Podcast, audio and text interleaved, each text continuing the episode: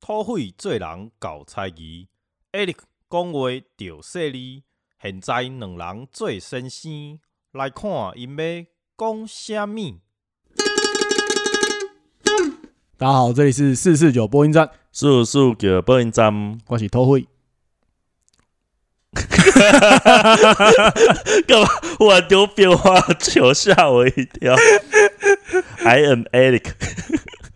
为什么要唠英文？那你干嘛唠台语？最近在变天，现在换我在过敏了。过敏，对啊，我不知道，我不知道你有没有觉得我声音听起来怪怪的，一直怪怪的啊。靠背、啊。但是我的过敏跟你不一样，上次你过敏的时候不是一直流鼻涕，我就专门来用掉你家的卫生纸。但是我过敏的时候其实是一直在鼻涕倒流，就是我会一直吃到自己的鼻涕。我觉得这样很环保哎、可是我都在想说，到底是鼻涕一直流出来比较脏，还是一直吃到自己的鼻涕比较脏？你就自体循环啊。我就是在浪费、欸可是那个真的很不舒服，就等于是你鼻子被塞住，但是又有一个东西一直在，就是灌进你的喉咙里那种感觉，就是不让你呼吸，然后又塞东西进你嘴里，你就是在有点怪怪的。你就是在习惯老了的时候，就是插那个鼻胃管。哎、我听说现在很多年纪比较大一点的朋友，他们都要带那种呼吸器睡觉。我想说，我以后该不会也这样？好恐怖哦！这已经看出你的年纪啊！你有没有觉得？虽然说我觉得开这个，就我觉得开这个主题好像有一点尴尬，嗯，可就是慢慢会意识到，好像就是我在面对下一代的学生的时候，因为我我现在跟我的学生大概差都差一轮嘛，嗯哼，跟你可能差不多差个一轮半到两轮吧。你娘了，对，然后就是在这个过程当中，就是你不会觉得，就是好像在面对某些事情的应对的时候，有一个东西，虽然说我们很讨厌提它，就叫礼貌，嗯，就好像有一些界限变得很奇怪。嗯，首先我觉得会开始有这种意识，我觉得我们必须先生承认我们老了。对 岁月就是一把杀猪刀，对，我们就是已经开始在意识到以前我们最讨厌大人跟我们讲的一些事情的时候，对已经现在轮到我们自己身上。就是小时候一直会觉得说，比方说在出去吃饭的时候，或者是任何时候，都会说“利亚内伯尬西”，就是好像就是说，好像你什么行为不合乎礼仪，或者是不合乎什么举止，然后就是会被斥责这样子。我们家是不会到讲说，就是跟你讲说阿利伯尬西，而是可能你做一个看似没礼貌的行为的时候，大人就直接，那我们就会说起来，然后不会被打手吗？不会，我们连我们只要，比方说像那时候小时候去呃那个爸爸妈妈的朋友家的时候，啊，可能那个那个那边的主人就会说，哎、这边有苹果啊，你要不要吃？我们不会直接去拿，我们要先回头看大人，然后他们点头，我们才可以拿。他们如果没有点头的话，我们我们不敢。哎、我们我们那边的教育不是这样哎、我们的教育就是一定要说没有没有没有不用不用不用不用，千万不用。然后最后他们那个人就说啊，不要客气了，我们他他就他就会削给我们吃。你看我们连削都不用削，可是可是就是对啊，我们我们就是我们在小时候就被教说，你不可以自己决定啊，你连就是那个都是大人的事情啊，就是你要看看大人，大人说可以拿才可以拿，大人如果摇头，或者大人这边开始推脱说啊不用不用不用不用，即使那个人真的削好了，我们也不敢拿。真的假的对啊，我不知道，我 可能会在一个很权威的社会。啊？应该是说，我觉得我觉得就是如果说被制约到这种程度的话，其实蛮惊人的。就是我我们的被我们受到的教育就只有说，就是你一在开始的时候，嗯，就是不要像 Kid 家一样，就是他们的长辈的讲法是这样嘛，就是说，嗯哎、我真的记得小时候，就是我们在班上，比方说大家去福利社，然后那时候不都会买那个什么那个呃鸡鸡汁面或者是什么牛肉面，嗯嗯就那种一包的。然后呢，如果你伸手过去跟别人要，嗯，然后就是会被老师打手。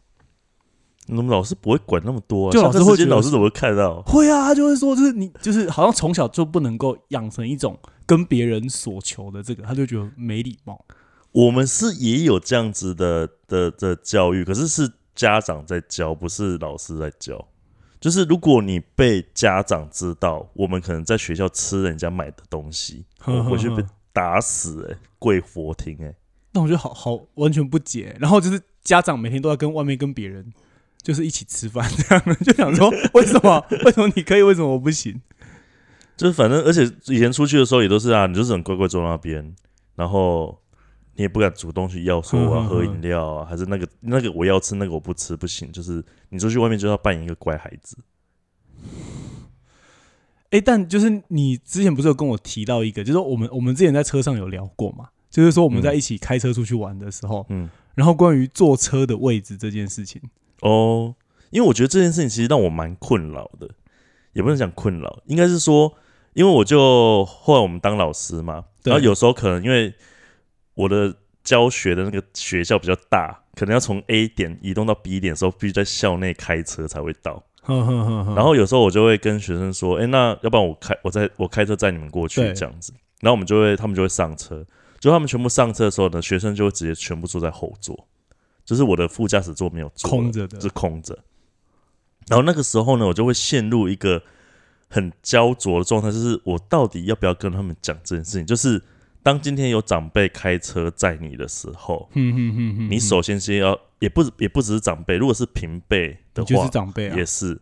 不论是长辈或是平辈都要嘛。就是如果有人开车，其实你要先从副驾驶座开始坐，对然后副驾副驾驶座有人坐的时候，才开始坐到后座。对通常你比方说你上车就直接坐后座，然后把副驾驶座空出来，通常是因为那个开车人可能是你的你聘的司机，对，或者是你的下人。对啊，像我我那时候就是这样载学生的时候，学生全部都直接坐到后座去，然后我就会很犹豫，想说，诶，我到底要不要跟他们讲这件事情？可是跟他们讲这件事情，好像又会觉得说，啊，好像我又是一个很古板、很对遵守那种旧、很旧的制度那种事情。你有你有没有遇到，就是你讲了过后，然后学生跟你说为什么？有啊，会问啊。其实我后来考虑好很久后，我就想想说，啊，即使我不在意，可能其他会有别的长辈在意，嗯嗯那我会觉得，既然都是当他老师，好像是跟他讲一下吧。所以我会等开始车子在开动以后，他们就没办法再换了。那时候我才跟他们讲说，诶，其实有件事情要让你们知道，就是要先从副驾驶开始坐这样你是。不是想让他们愧疚？我不是想让他们愧疚，我不想要让他们觉得说，哦，他们还要因为这样子，我讲完后还要赶快就是到副驾驶坐这样子。我会想说，诶，如果我已经开始开动了，那我再跟他们讲，就等于是说这一次就算了，我没有那么在意，只是说你可能今天去坐别人车的时候，你可能要稍微注意一下。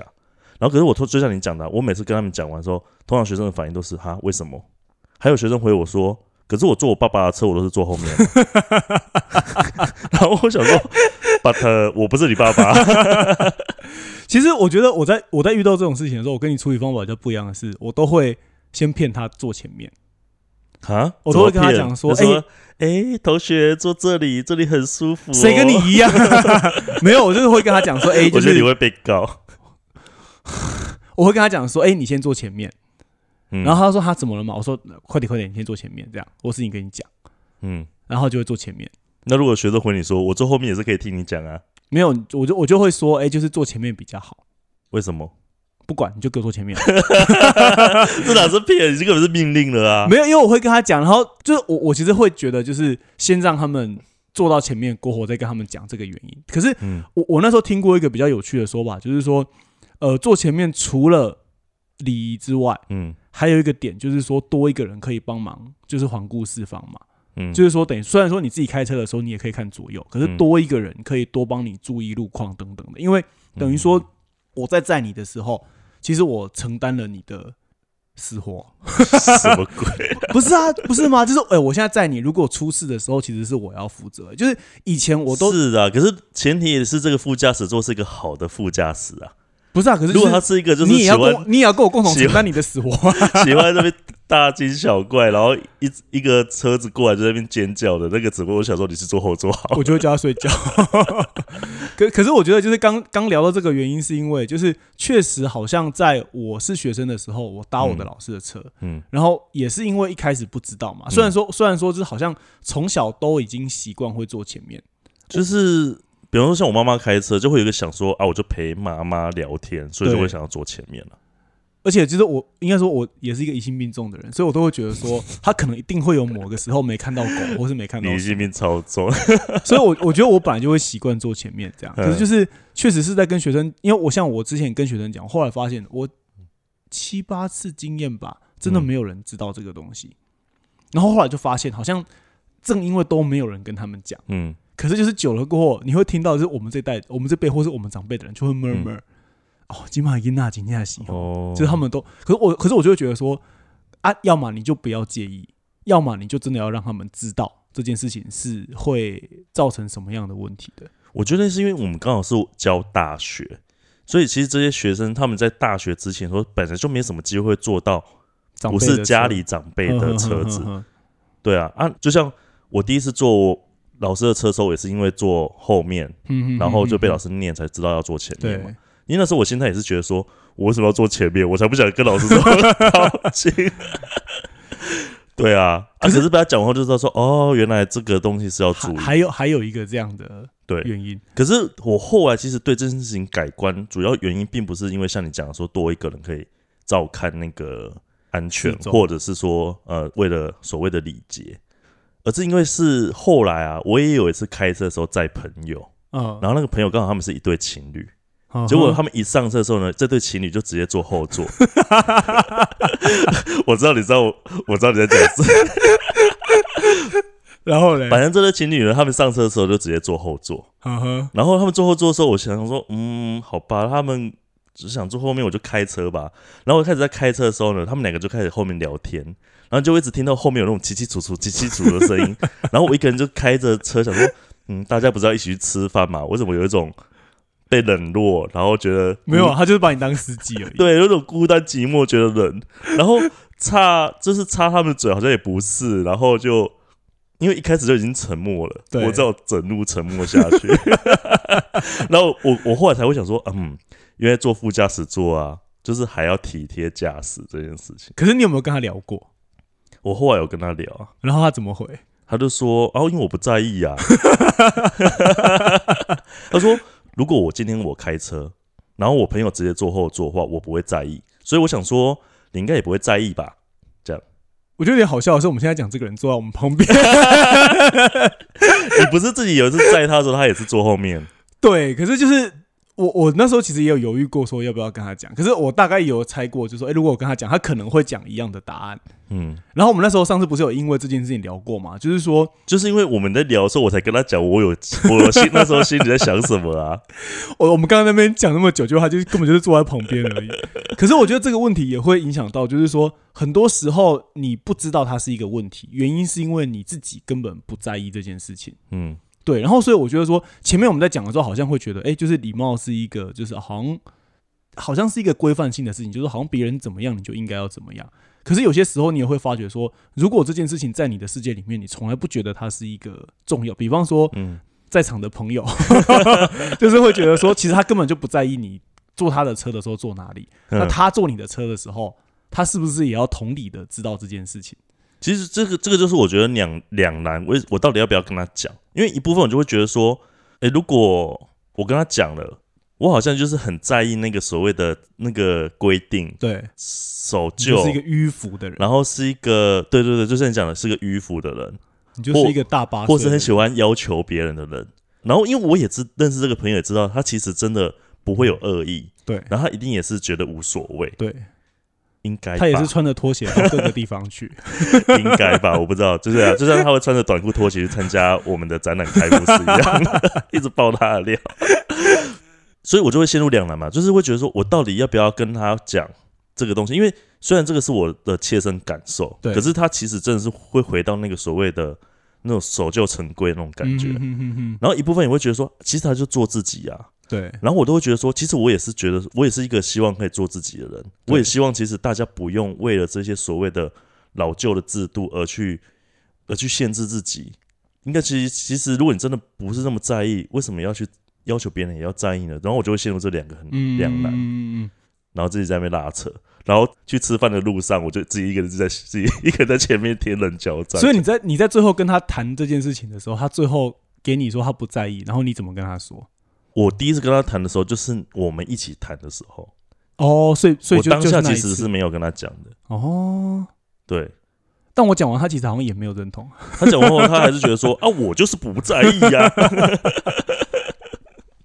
哎、可是关于这个事情，就是我会觉得，我突然想到一个事情，跟这事情好像有一点关，可是有点没有关系。就是这个这这个习俗其实是算是比较大家都知道了，就是关于去吃喜酒的时候，嗯，通常大家不是都要包礼金吗？哎、对，然后我从我第一次只是吃没包好就很失礼。没有没有，就是我第一次 去吃的时候，我就自己定下一个规则，嗯，就是我绝对不包，哈，你没有包？就是我你去 gay 表的婚礼的时候，你也没包？哎 gay 表那一次，诶、gay 表那一次我有包吗？好像到某一次过后，就是有点被强迫性的。哎、gay 表不要，就是反正我我以前因为我我第一个参加的婚礼，其实就是算是认识我认识十几年的朋友这样。然后总之就是我我我也没有包，然后我都可是我不包的原因是因为就是第一个我很讨厌在你觉得你自己以后不会结婚？不是，是因为我很讨厌，就是第一个是因为他不是他收的嘛，所以其实是有一个人在前面收礼金嘛，然后他就会把那个打开，然后就是等于说你你跟多少钱，你一辈子就是留在那个上面，然后我就会觉得说、啊，凭什么？就因为我那时候还是学生嘛，啊，你就真的是没多少钱，可是你就是会觉得说，好像你跟包那个钱就等于心意这件事情，就是我超讨厌。后来我可是虽然那个钱不是本人收的，但是他之后他会回去翻那个本子啊，那钱还是到他身上啊。不是，可是他就会，他就是那个数字留在那边，我就是觉得很矮耶，我就是觉得很怪，所以我就跟他讲说，我可不可以不要去参加喜酒，或者是我嗯在外面看，我不吃饭。哈，然后你才失礼，不是，然后他就说，可是干嘛这样？他就说你就进来吃又没有关系。我说可是就是确实是我吃这顿饭，他就花了这个钱，那我就我为了不要留下这个记录，所以我不想报这个钱，可是我也可以不要吃饭。然后他说那这样怎么办？我说要不然我带便当去吃。我觉得然后他 这个傻眼，等一下，我觉得你才真的是因为为了不是做自己，然后造成他人没有，可是的困扰。可是因为我你知道他就变成说，整场婚礼可能上百人，他就要为了你这边烦恼。他没有我，他在前面可能这边就是可能被致辞，或者在敬酒的时候，却想着说：天哪，我最好的朋友在外面蹲在外面吃便当，我等一下要绕出去为他敬一杯酒吗？会不会我连敬一杯酒，他就说：哦，不喝，我不喝，因为我没有给你钱。不是啊，可是所以我我他所以我该不会说：哎、我从包包里面拿出一瓶酒，说我自己有带酒。没有，所以后来我都会跟我朋友说，就是要么我就不要去，要么就是我会送你其他的东西，然后那个东西一定是我觉得就是很有纪念价值的。可是总之我就是不想要用现金的方法给。然后我我我基本上就是用这样的方法，就是后来就是参加了真的很多场婚礼。可是其实嗯很多时候你帮他准备的礼物远远大过于你要包的礼金。可是就是重点就是在你，你就是不想要有那种，就是你好像只要结婚了就要有这个习俗，然后这个习俗就是用钱去定价，哦，这个友情值多少钱这样。这个我自己想想，我觉得我这个想法还蛮有道理。我没有，我觉得完全没有道理。因为我觉得其实有时候包礼金，我自己的想法啦，嗯我会觉得其实虽然我不见得会结婚，我也不见得认同结婚，但是我会觉得朋友结婚其实他们是一件很开心的事情。然后我先姑且不论他们到底是被家长逼的结婚，还是他们觉得应该结而结婚。假设我就先预设他们其实是真心想跟大家分享这个喜悦的话，嗯他们其实等于是要花很大的心力，花很多钱，然后去举办这样子的宴会。那我觉得，其实来参加这场婚礼的朋友们，其实也都是有种共襄盛举的心态，都会觉得说，其实我也是来接收你给你给的这个幸福，然后接收你给的这个喜悦，我们一起来分享这件事情。但我知道，其实你要办这个大的东西的话，我其实可以帮你分担一点，可是我所以我就会给你礼金，因为其实礼金。通常办婚礼，除非你是办乡下流水席，要不然通常办婚礼是亏钱的。对，我知道。可是问题是我没有想要吃这么好，可是我想要参加你的婚礼，那怎么办？你可以吃少一点啊，不是啊，就是你可以带一个很会吃的朋友一起去，然后他就可以吃两份。我们是去吃吃到饱的餐厅嘛。没有，就是你就带一个朋友去嘛，他吃的比较多，你吃的比较少，你就可以不用吃那么好了，吃那么多了。不是，不，这不是重点，就是意思是说，我很想参加你的婚礼。嗯，应该是说，对对我来说，我其实自己人生当中第一次意识到，这个所谓的习俗或者是仪式非常，就是那种礼仪非常麻烦。其实真的是在结婚的时候，就是会觉得，就是那个结婚，比方说结婚好像大家就要敬酒，然后就要、嗯就是甚至是比方说他们就是想要开瓶就要喝酒，嗯，等等的，你就会觉得说，哦，就是为什么纯粹的关系要弄得这么复杂？所以我我我只是从这个地方去想说，回应到你刚刚前面在讲的开车的事情。我那时候第一次参加婚礼的时候，其实那时候我还在念书，所以其实我我我包我包的红包其实包超少的。就没什么钱呐、对啊，可是其实朋友不会计较啊。我觉我我觉得我又吃了这么多，我觉得很多时，你对、啊、你这么会吃，我觉得很多时候真的是当下就是会觉得说不计较，对，说不定他心里面不是这么想。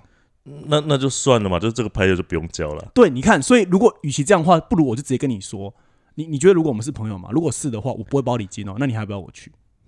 我这样哦，我会叫你不要去啊。对，所以我就会觉得说，这是这是一个不错的方法。不是，我会觉得说你为什么要就是没有，我会觉得你好像很痛苦，你是被勉强来的。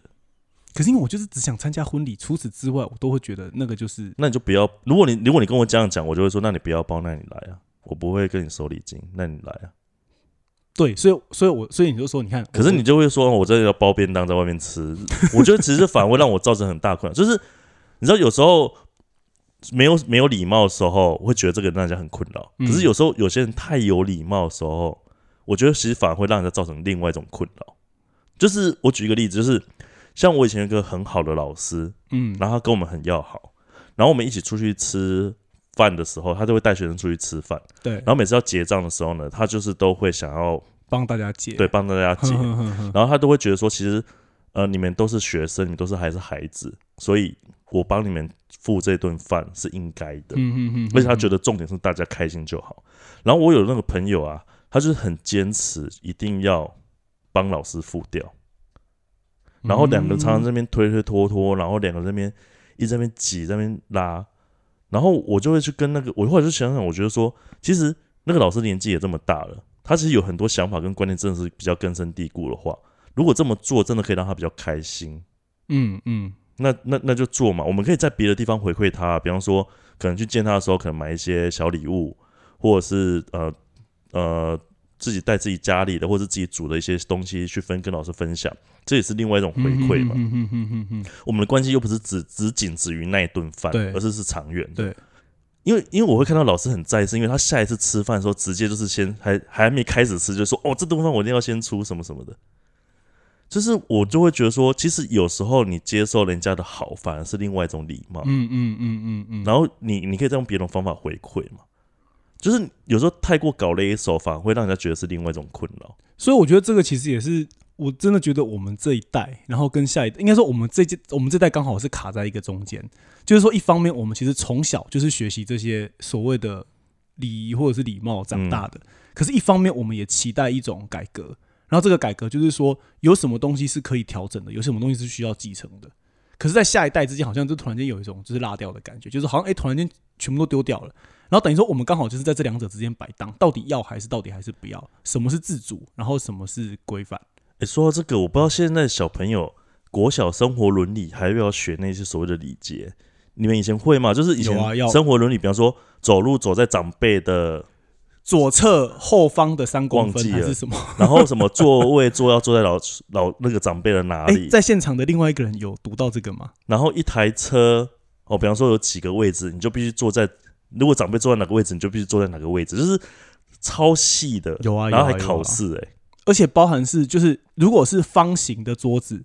你要从哪里开始做？哦对，如果是圆形的桌子，你要从哪里开始做？而且那一是那那个那个东西还跟那个什么啊所谓的称谓，就是哦，对对对对，那些对长辈啊，那些亲戚要怎么叫，然后写成一个像族谱一样的东西，超烦。所以我觉得也可能是因为我们小时候学这种教育，但我们会对对于这种所谓看似好像是一个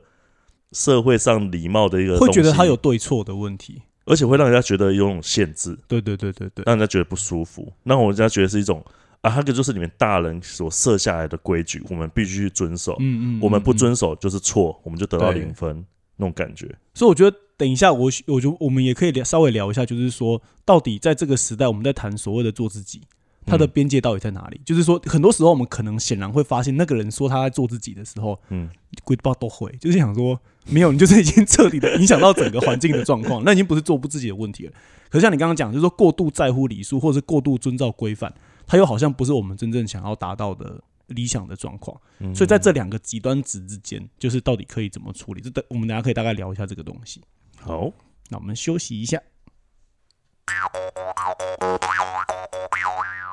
回来了。回来了。照你刚刚那个说法，我现在我觉得你现在一脸一脸愤怒 没有。我想问的是，如果今天换我结婚，啊然后我办婚礼，啊哈！你会包吗？我觉得会来吗？没有，应该是说我可能会先问你，就是在哪里，就是比方 不是就我说就比方是说新万香吧，那那还蛮近的，可能可以。可是应该是说，我可能都还是会问你说，哎、所以就是如果我不要包，然后我用其他的方式来表达，O 不 OK？什么方式？来一段热舞，就是帮你写个东西之类的，写写什么？帮你写一篇负负 靠背哦，没有啊，就是你有个不吉利的，你才真的是没你自己礼貌。接好不好？又不是我讲的。没有我的意思说，就是用其他的方式表达，就是不是用包红包的这种方式。好了，像我自己，我当然不见得会结婚了，但如果我我结婚了，我觉得我一一定会办婚礼，但是这婚礼可能什么样的形式或是呃规模，那个我觉得你的婚礼一定会超移化的，那个可能在讨论是有多移化。你说还有 还有天鹅 天鹅带入什么？然后就是会有泡泡啊，什么东西？不会，我的婚礼一定应该，我觉得应该会很有趣。假如有办了啊，但我觉得哦，那个再说胡我跟你讲，胡适的那个餐点，我就不知道到底我们要吃到三天三。我觉得食物我一定会很讲究，但是其他东西我可能可以讨论。还是全部都乐高，不会，乐高这种东西拿来收藏的，是要让你碰啊，就整个舞台都是乐高我不会让你搭的。们碰啊，不不不，某某。我讲到哪了？哦，我是说，对我来讲，我办婚礼的话，很大一个原因就是因为我会想要跟朋友们分享我这份喜悦。嗯哼，对可是这个喜悦，其实有时候有些场合，它其实是需要去那个氛围是需要去带起来的，。对，像 party，你是去那 party，你说那个音乐、那个什么酒精，它其实真的是会助兴的嘛？对，对啊，所以当然不是说我的婚礼 会有很多酒 酒精跟热舞，不是这意思，我就是说，一定可能还是会准备一些餐点啊，然后可能会有一些小活动啊等等的啊。不知那道，那那我想问你，如果我跟你说，哎、就是我超想参加，可是我嗯带便当去，那我自己我自备饮料，你会你会生气吗？我我会很烦恼，烦恼什么？你就不要理我就好了，我就就。不可能不理你啊，因为我是把你当成很重要的朋友。我也是把你当成重要朋友，所以我这样讲。然后我我觉得我可能就会说，那我不收你礼金，你进来吃。如果你还坚持是说，因为你不不不包红包，没有没有，我的意思是说，我就是用其我会跟你先跟你说，我想去参加，可是我会用其他的方式表达。嗯对，所以如果你觉得 OK 的话，那我就觉得 OK 啊，就是我们就达成共识。嗯。如果是这样的话，我其实会跟你说，你你也根本不用给我其他东西，你到就好。如我自己的这样哈，为什么？因为我就是把你当朋友，希望你来，想跟你分享这件事情，对啊，所以我就想跟你一起玩。没有说 没有，所以就是我我我我刚会那样问的，因为的原因是因为就是我觉得刚花了很多时间在讲婚礼，可是就是原因只是因为我觉得就是对我来说刚好是在我这一代在思考婚礼的时候，我觉得婚礼明明是两个人的事情，嗯，可是就是婚礼有时候变得很复杂，甚至变得很庞大，可是都是如果我的婚礼有一个外面有一个人在吃便当，这是我的好朋友在婚礼外面吃便当，那就不是两个人问题了，那就变三个人的 问题。你知道，如果是我啦，我如果是那场婚礼的人啦，嗯我然后你在外面这边嗑便当，然后自己还喝了自己带来的可乐，我跟你说，我整场婚礼都会没办法心零卡可乐。我都会心神不宁，然后就一直在烦恼你，说不定烦恼到后来还会火大。好了，我回答啦。好啦，我不会收你礼金的，但你可以来吗？好，好，那你会好好坐在位置上吗，我可能自己会带零卡可乐。我就替你那一天你那一桌的人全部都喝利卡可乐。好，我觉得不错。没有啦，刚 刚我觉得真的觉得好像有点有有点怕扯远了。嗯可是其实应该说，原本想要讨论的重点比较是在，就是到底那个界限在哪里？就是很多时候我们会觉得说，就是嗯，比方说像我有一个朋友在日本，然后他就是会觉得说，在日本的环境里面，他们感觉到非常强烈的压抑，就是所有的时候，比方说你一回家的时候，你进到一家店里面的时候，然后你吃饱饭的时候。就是所有的时候，好像都会有一个既定的规则，为了表达出，比方说你你吃饱饭，呃比方说他们就说，哎、吃面的时候可能会，特别是会吃出声音来的。然后他嗯其实是为了让煮面的人知道说，哎、就是你煮的其实是非常非常好吃的这样。嗯嗯嗯，然后甚至是，嗯，就是包含是说你进到就是人家的家里面所有的行为啊等等，然后他会觉得说，哦，憋到我已经快死了，就是到到到底为什么要这么多的礼数，或者是说所有的礼节，到底是为了做什么事情？可是同时间，就是如果这个其实是一个极端嘛，嗯，那你推到一个一个，就比方说你之前在跟我讲说，就是你遇到某一些小朋友们的 的的状态，就是会觉得，包含是像你说说像你们家的，就是亲戚家的，诶，是亲戚家吗？还是就是反正就是你身边的小孩，就是说好像有些时候，就是当然他们是天真的啦，可就是嗯他们好像会过度的做自己的时候，突然间会觉得说，诶，好像这些礼节还是有它存在的必要性，就在讲这两端之间的问题嘛。比方说像你刚刚说吃东西，嗯，像我才记得我们幼稚园幼稚班，我们乡下是幼稚班，因为我们人没有多到可以成立一个 园，只能是一个班。然后那时候我记得我们吃饭的时候啊，老师还会规定说，吃饭的时候不准看到牙齿，看到牙齿的人要起来罚站。我没有、欸 我们我们没有这么夸张啊。我我在我在我当兵的期间，我把终于把一切的问题全部都串接在一起了。我觉得就是对我来说，就是在当兵的时候，跟我小时候所经历的事情几乎一模一样。就是他其实在复制一套，就是那种很规训化的或者是管理化的方式。比方说，干，我觉得他们真的是有病。在当兵的时候，他们就给你铁碗跟铁块，然后如果你发出声音，嗯骂打击乐队哦什么，就是会骂这种东西。可是你会想说。啊靠腰，你就是给我铁块、铁块跟铁碗，这怎么可能会没有声音？这样 你知道最扯的是那个，他们有没有教你吃香蕉的方法？为什么觉得你讲起来怪怪的？不是啊，是真的香蕉啊！就是你有没有遇到？分队长不行？哎、我也分队长比赛。你 没有说有，你说有教吃香蕉的方法？，对啊，你知道就怎么是吃？一般不是香蕉剥一剥，然后就放进嘴里开始吃，对不对？然后你知道那个好像是分队长还是什么小队长，忘记了，反正他还直接到那个讲台上，就是到那个舞台上。你说示范吃吗？对，他说香蕉要这样子吃，然后他就开始剥。首先先把香蕉剥完以后呢，不是直接送进嘴里哦，而是你要用右手直接去把那个剥好的香蕉剥成一小块，然后再送进嘴里。然后我想说啊，那这我我觉得他的那个手不就你的手不就弄脏了？没有，我后来我去跟其他朋友聊到这件事情，所以他们也有吗？，对他们也有香蕉不可以，他们说直接把香蕉放进嘴里吃不好看，而是要把它剥成一小块，然后再放进嘴里吃才叫好看。我觉得有可能他们就在剧中待太久了吧，对那个画面可能会觉得有点冲击。我觉得太荒谬了。不知道，我也觉得超诡异、超莫名其妙的。但我就我在当兵的时候，就是只有就是知道，就是说哦，好像所有事情全部都会变成分解动作这样。然后他就说这就是规定，然后这规定是为了什么？就是为了礼貌。有啊，很多啊，那个搬那个铁板凳出来的时制候，板凳，不是拉出来的时候会有声音，对啊，然后一直听到声音上移动，然后就把它放回去。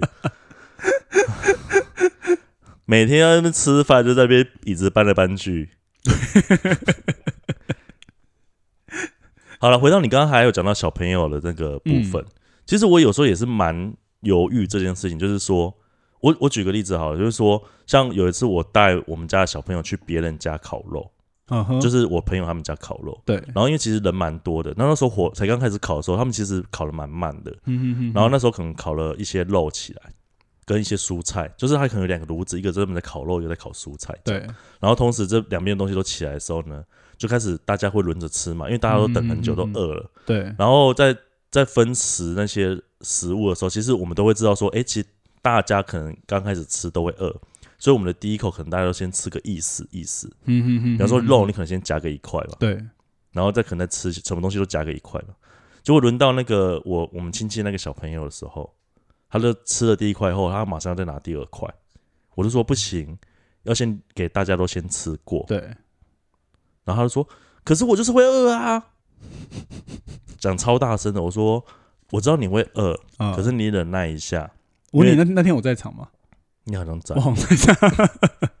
对，然后我就说，我就说你等一下，嗯嗯嗯嗯，等第二轮的时候，你就可以再吃。他说：“可是我就是要吃肉啊！”我说：“那那边有别的东西，要不要吃一下？”他说：“不要，我就是要吃肉，我我也饿，我好饿，我也好饿，我要吃肉。你确定那天不是你 你在那边？因为那那毕竟是我亲戚的小孩，我后来就是有点觉得说，我知道你很饿，但是你不可以这样子吵闹，因为这边不是我们家，对你，不可以你要吃什么就是要吃什么。嗯哼哼哼哼哼哼，然后他还是不停的调整，就是我就是很饿，我就是很饿。我当然知道，其实小孩子嘛，可能，如果长得可爱一点，看起来还蛮天真的。没有，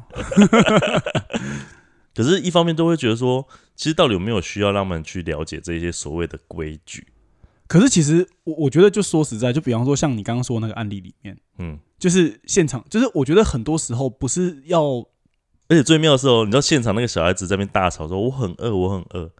我们现场全部的朋友，没有人就说：“哎、那你多吃几块。”没有人理我们，都没有人出来当和事佬。就是我我一直觉得这件事情的重点，其实很多时候真的是一翻两瞪眼的，就是你就现场的人都还没吃饭嘛，嗯，好，所以是我觉得大家是真的饿，才没有想要出来当和事佬。没有对，可是我的意思是说，就比方是说，如果今天好，比方说我们在去吃合菜的时候，很常会遇到一个状况，就是就剩到最后一块，嗯。然后谁要吃，大家都不太敢夹嘛，嗯。所以这时候如果有人夹，我觉得这件事情倒是还好。嗯。可是比方说像你刚刚说第一盘出来的时候，就是到底你做这个行为的时候，你是想到你自己，还是就是你真的有顾及到现场所有的人的状况？嗯，我觉得这件事情其实反而是重点，就是说有些时候说没礼貌，其实有时候不是行为本身的状态，而是说那个行为的动机背后，你明明知道现场的人都还没吃饭，嗯。然后你还是要吃肉，嗯。这件事情对我来说，它就不会是有体贴到别人，或者是说有顾及到你之外的人的想法。嗯，对，所以就是像那种人，就是芭蕾，现在也很常听到那个啊，很多年轻人都会说，那个他们会把做自己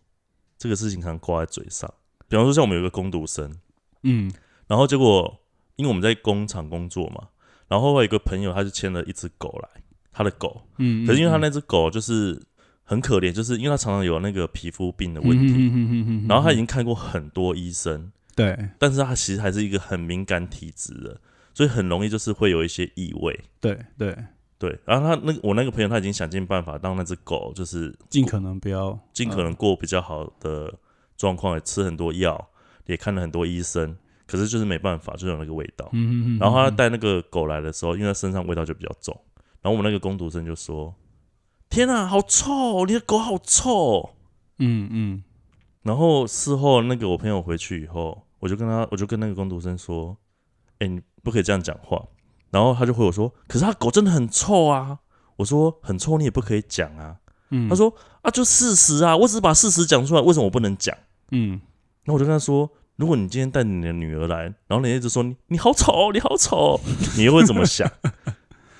然后结果他还是在嘴里 murmur 说：“可是他就真的很臭啊。没有，所以所以我就觉得说，就是像这种时候，就是我不知道哎、就是现现在这个这个时候，很多人都会说做自己，可是我觉得那个做自己，就是有些时候你会发觉说，那种感觉有点像是你在做捷运的时候”，嗯。你把你的位置放超大，嗯，就你的两只手完全摊开，你的两个脚，两只脚完全摊开，然后你说你在做自己，然后你说别人嗯。碰到你，就是好像是别人让你不舒服，我觉得有点那种状况，就是说嗯。你过度的扩张那个自己在一个空间当中的范围。嗯可是问题是，就是在这个时代里面，其实大家本来就是，就是说，我觉得一直有一种，比方说个体存在跟共体存在的问题嘛，就是我们今天，总之我们就是共同要活在一起的时候，就是这件事情看起来好像只是小事，嗯。可是它其实放大一点想，我觉得这个扯有点远，可是事实上，我觉得它就是一样的事情，嗯。就是这种想法完全就是真的是从小在资本化的状态里面长大的人会有的。哈，比方说？比方说，就是哎、诶你知道，就是那个之前川普在当美国总统的时候，嗯他不是退出那个巴黎气候协议嘛？嗯然后对我来说，在这件事情上跟刚刚那个状况对我来说有点对应关系，就是说，比方说你想要做什么样的事，那是你家的事，我不跟你玩，我要用我的方法来做。嗯可是问题是说，今天如果我们都知道说，呃，这个这个时代的，比方说气候状况，或者是说我们的粮食，或者甚至是说，哎、我们的排碳量，甚至是包含是像最近的公投会面对到的，嗯是不是要核核核就是核四要不要重启的问题，嗯然后就是那个那个来租的问题等等。我的意思说，它其实是一个共同的问题。嗯，所以它其实不是由你个人爽或不爽的事情，而是说我们如何共同的承担，即便每个人都一定会有一定程度的被，就是不那么符合自己最理想的状况。嗯嗯可是你如何在这个关系当中协商，就是所以我觉得礼，就是说礼貌其实真的反而应该是从这个所谓的大家共同在一起的时候，如何让大家都觉得更好。这件事情来想。其实我觉得这个就好像回应到说，很多都以为自由就是我要做什么都可以，对，哦，我要做自己，就是要不把我的所有的感受都表现出来，嗯。不，用去管其他人。可是就像那个自由，它也是要建立在你不可以去伤害到他人对啊，的原则上嘛。对啊，那我觉得做自己其实也是一样的啊。像很多人就是把做自己挂在嘴边，可是我觉得实际上看到就是很多所谓的呃对他人尖酸刻薄，或者是根本没有去呃思考对方他可能会有什么样子的感受。嗯哼哼哼哼哼哼哼那如果真的大家都做自己的话，我觉得我不知道大家可能都有一颗很坚强的心吧。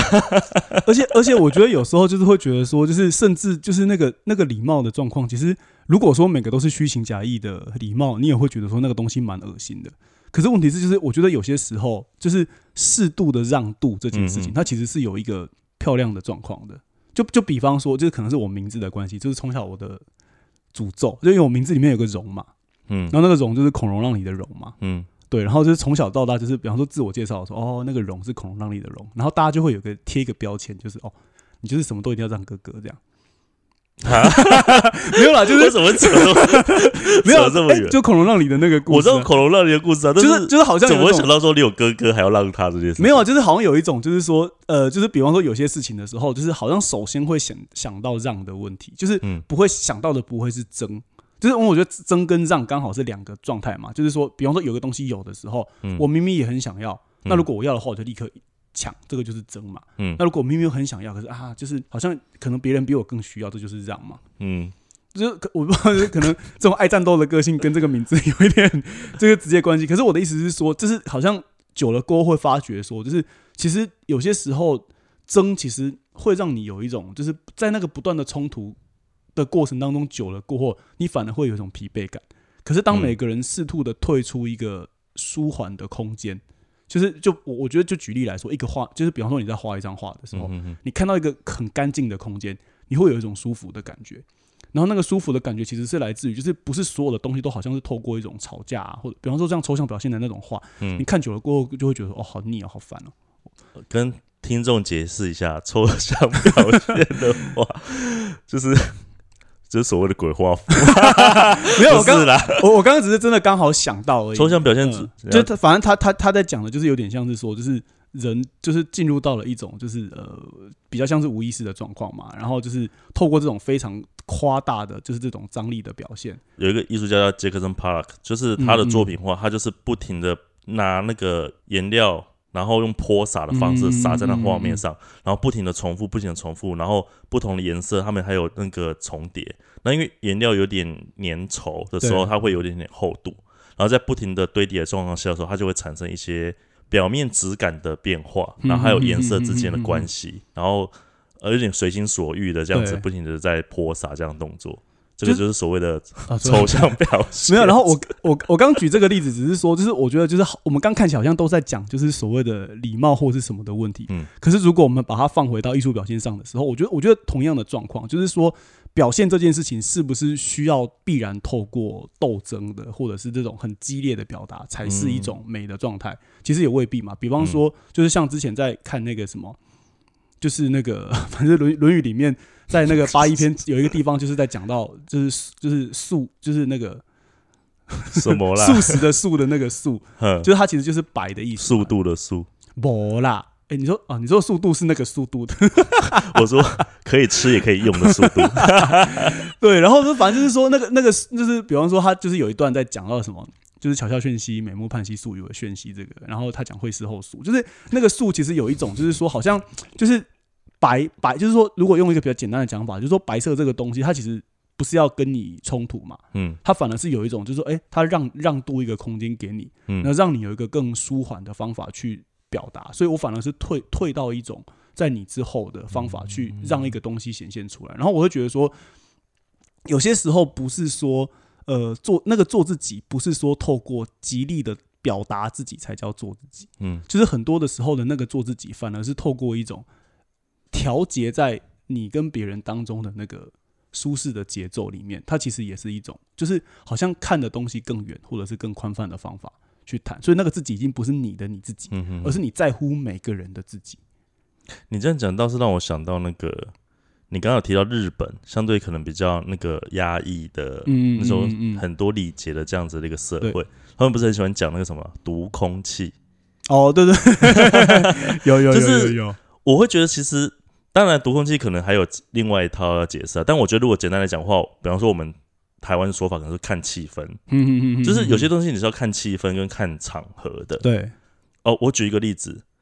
有一群年轻人很喜欢学小 S，嗯嗯嗯嗯嗯，就是《康熙来了》里面的小 S，就是讲话很辛辣啊，然后可能很喜欢讲一些很酸的或者很尖锐的、很调侃的，嗯嗯嗯嗯。然后然后就是这种方式当做是一种幽默，对，我觉得很好啊。可是重点是你要去意识到，其实小 S 她终究是在做节目，哼哼哼哼哼哼哼，那个那个不是日常生活、欸，那不是私生活。对，然后，而且我会觉得，我今天其实有时候跟这个朋友是第一次见面，然后你用小 S 的方式在对我，其实对我来讲，我其实会觉得蛮不舒服的。如果我们今天是很好的朋友，你要调侃我，你会知道我的底线或是我的我的一些感受，对，那你要怎么调侃？我知道我们会知道有彼此的界限。可是如果是初次见面，你就在那边小 S。啊，讲个没几句话，这边哔哔给给惨喽！我想说，啊、等一下我身边没有这样的朋友，我不知道，我遇到蛮多就是很喜欢小 S，就是真的是他连行为都模仿小 S 的人。可是我我所以我会说，就是这个其实也是就是好像就是这种综艺化的表达，就是让大家好像有一种已经模糊化了，就是日常生活当中的人跟人的关系，对啊所以我跟节目表现的我关系。意思是说，初次见面可能对我来讲会觉得很是一个负担。可是如果我们很熟了，那当然 OK 啊。。对啊，可是你就是要先去判断那个状况嘛。嗯哼哼哼哼，我我会觉得说，所谓刚刚其实谈到很多善赏，然后礼貌或是一些呃社会化的东西，嗯嗯嗯，我觉得它嗯其实应该是要有弹性的。对，对啊，而且我觉得那个弹性其实是来自于就是。你你随时意识到的不是你自己，还是就是还有每个人的状况，嗯哼，然后等于说就是我，所以我我我觉得就是在那个时候，其实你不会把自己当做整个世界的中心，然后觉得什么时候大家都要满足你，我就觉得那个就是很像巨婴。